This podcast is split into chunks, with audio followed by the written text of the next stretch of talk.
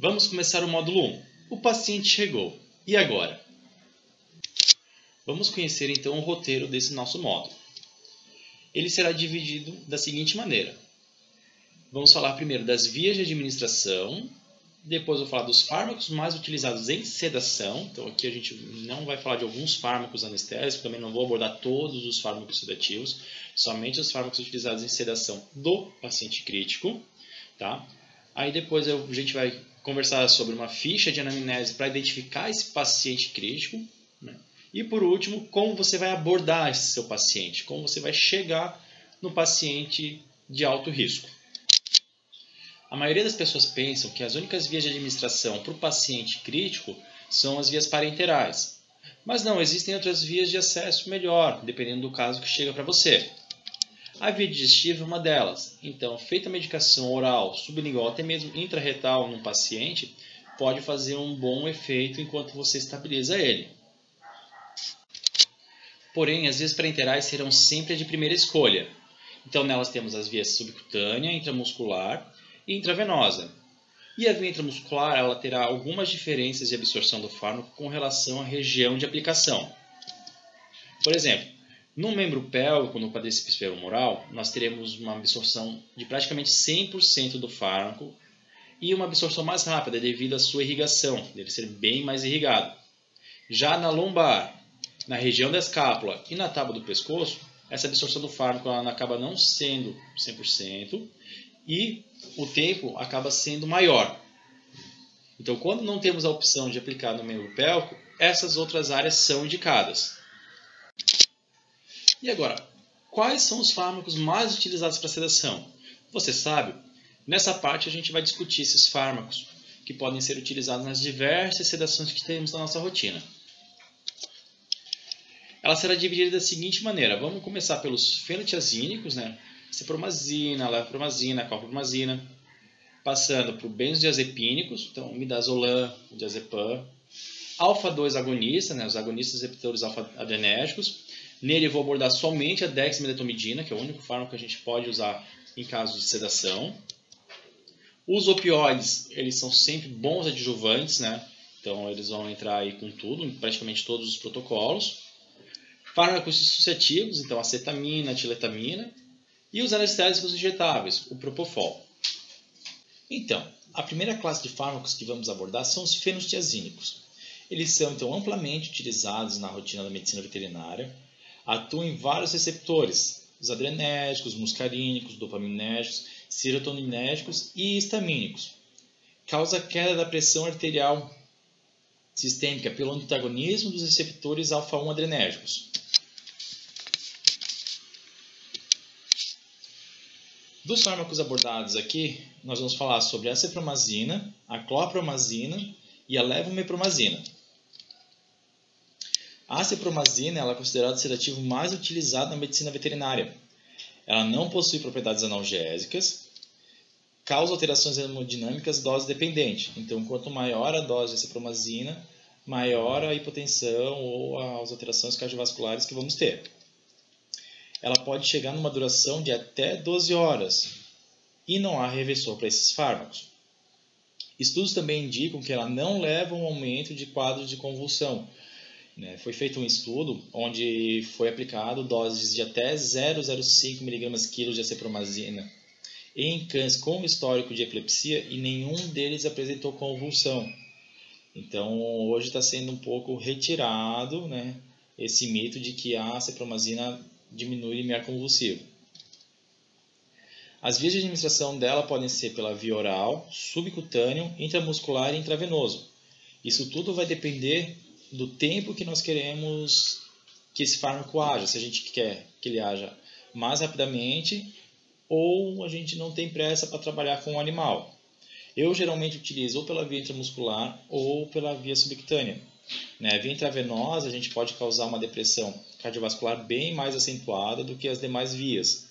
Né? Então, se for fazer por essa via, tem que ser diluído e bastante lento. Lento quanto? 3, 4 minutos. As doses variam de 0,01 mg quilo até 0,1 mg por quilo. E lembrando que não deve ultrapassar 3 mg totais por animal. A levomepromazina ela é considerada um fármaco misto, né? ele é mais antihistamínico e adrenolítico. Né? Então ele pode apresentar vários níveis de potência devido a isso. Ele tem um potencial analgésico, mas ele não é usado na rotina como isso, e sim como um sedativo. Né? Ele nem deve ser indicado a ser usado como isso também. Já a clorpromazina possui efeitos similares ao da cipromazina, porém ela é mais hipotensora e também apresenta um maior grau de tranquilização e meio relaxamento. A levomepromazina e a clorpromazina possuem as mesmas vias de administração e dose, sendo que podem ser administradas pela via oral, subcutânea, intramuscular e intravenosa, tendo também os mesmos cuidados que a cipromazina. E as doses variam de 0,25 mg por quilo a 2 mg por quilo. A nossa segunda classe de fármacos a ser abordada são os benzodiazepínicos. Também é são uma classe de fármacos bastante utilizada na linha da medicina veterinária. Né? Eles possuem os efeitos de ansiolíticos, tranquilizante, são hipnóticos, mil relaxante, provocam amnésia e alterações psicomotoras. Em animais em estado de consciência normal, eles utilizados sozinhos podem apresentar excitação paradoxal, então tem que ter bastante cuidado quando for utilizar ela sozinha. Aqui nós iremos abordar os agonistas, que é o midazolam e o diazepam, e os antagonistas, que é o fumazenil. Então, os representantes agonistas, né? o diazepam e o midazolam. Diazepam, ele é um dos mais utilizados na medicina veterinária, né? só que ele possui um pH de 6.6 a 6.9, então pH um pouco baixo. E ele é viscoso, que causa dor na aplicação ele é fotossensível e se liga ao plástico se exposto à luz por longos períodos. Então, quando a gente abre uma ampola, tem que se evitar deixar na seringa e deixar exposto ao ambiente por um período longo antes de usar.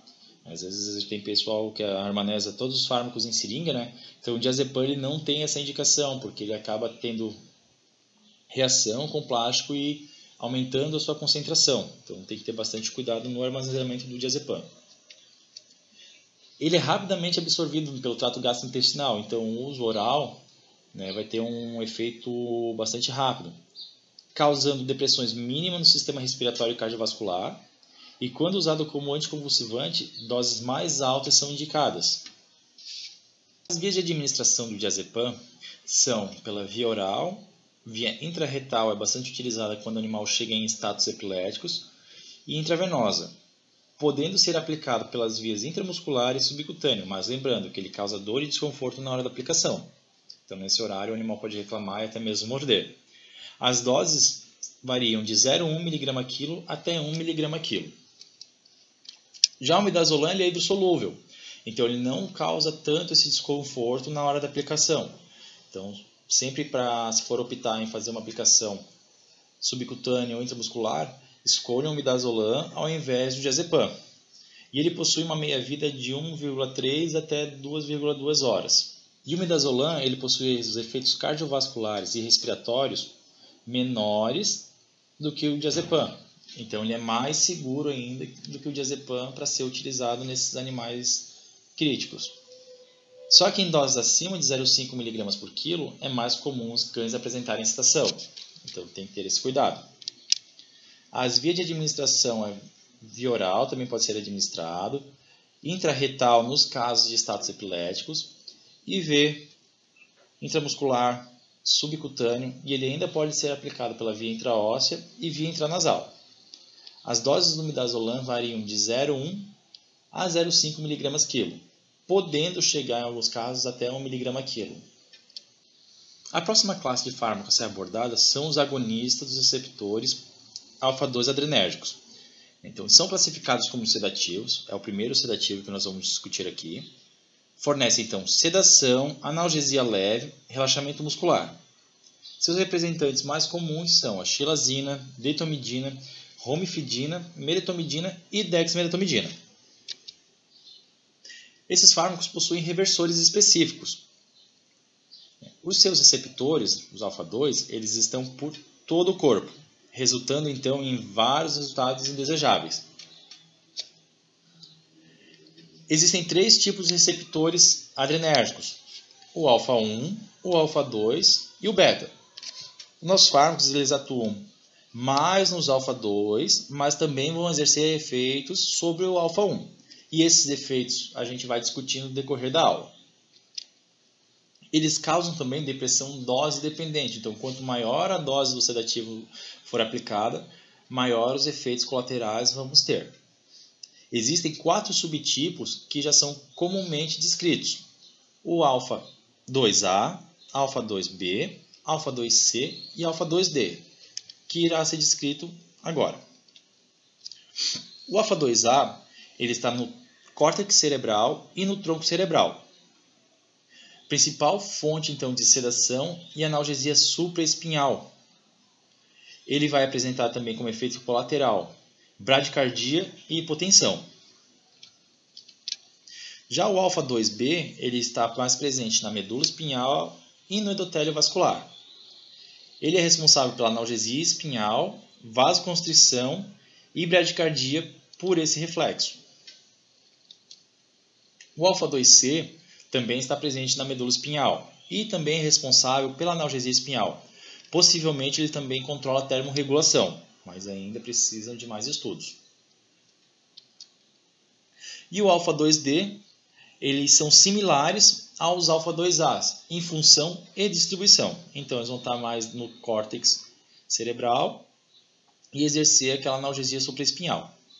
Os agonistas alfa 2 possuem tanto ação alfa 2 quanto alfa 1, como já comentado. Aqui nessa tabela a gente consegue observar a razão de ocupação desses receptores.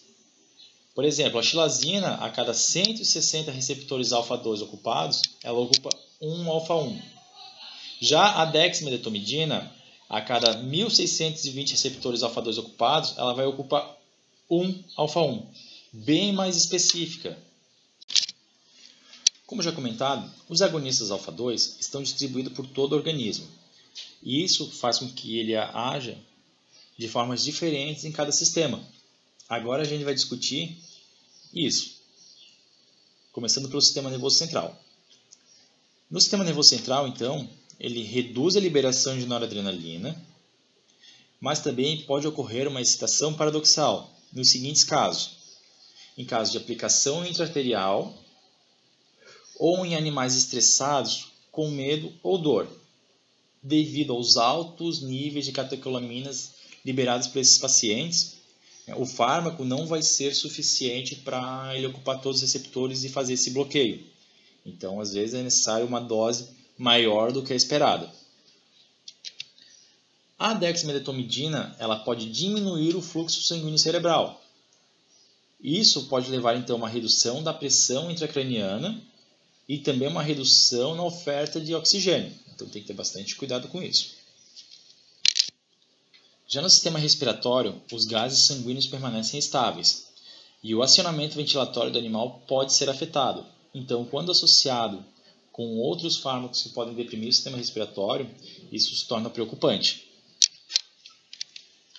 O sistema cardiovascular é onde os efeitos são mais preocupantes. Então, é onde o alfa-2 vai estar atuando mais ativamente.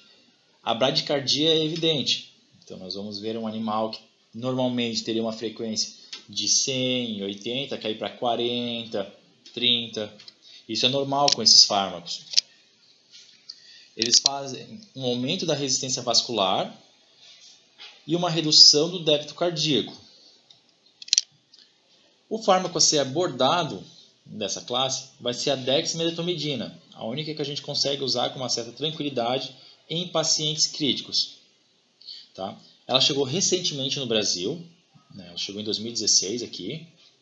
E ela pode reduzir em até 60% a nossa frequência cardíaca. Então, vocês viram ali atrás que eu comentei sobre a redução? Então, realmente, frequência cardíaca de um animal de 80, eu já vi chegar a 23 batimentos por minuto. Só que ela permanece a pressão estável, então não tem com que nos preocupar com essa frequência cardíaca baixa. Só que o paciente crítico, ele não é um paciente que suporta uma frequência tão baixa, então bastante atenção nisso. Ela faz uma hipertensão inicial transitória, né? Por que, que essa hipertensão está entre aspas? Porque na verdade ela faz um aumento de pressão inicial, mas ela mantém os valores dentro da referência. Então não é uma pressão que vai passar de 170, né, a pressão sistólica. Ela é uma pressão que ela vai permanecer dentro dos valores de referência, mas vai apresentar-se mais alta. E o fluxo sanguíneo ele é direcionado pelos órgãos vitais, devido à vasoconstricção periférica que ocasiona. Até uma leve palidez na mucosa observada, devido a essa vasoconstrição. Ela vai aumentar a produção urinária, então os animais com distúrbio do gênito urinário têm que ter uma observação diferenciada com o uso desse fármaco. Ela produz sedação e analgesia em cães e gatos, então ela ajuda nessa parte, né? E pode causar hiperglicemia dependendo da situação. A latência dela varia de acordo com a via, podendo ser de até 2 minutos pela via intravenosa e até 30 minutos pela via intramuscular quando administrada sozinha. As vias de administração dela podem ser pela via oral, intramuscular, subcutânea ou intravenosa. E as doses variam de 125 a 500 microgramas por metro quadrado em cães e em gatos de 10 a 40 microgramas por quilo. Nos cães, a dose de dexmedetomidina também pode ser calculada em micrograma por quilo, variando de 1 até 10 microgramas quilo. Essa dose varia de acordo com associações feitas e com o estado do paciente e o nível de relaxamento que você quer. Também é possível fazer a infusão contínua de dexmedetomidina para manter o animal menos ansioso no internamento. Então, aquele paciente crítico que ele é muito ansioso, até mesmo agressivo, a infusão de dexmedetomidina ela pode auxiliar no manuseio dele e também na manutenção da pressão. Ela é um fármaco muito versátil e vamos discutir bastante ela no decorrer de todo o curso.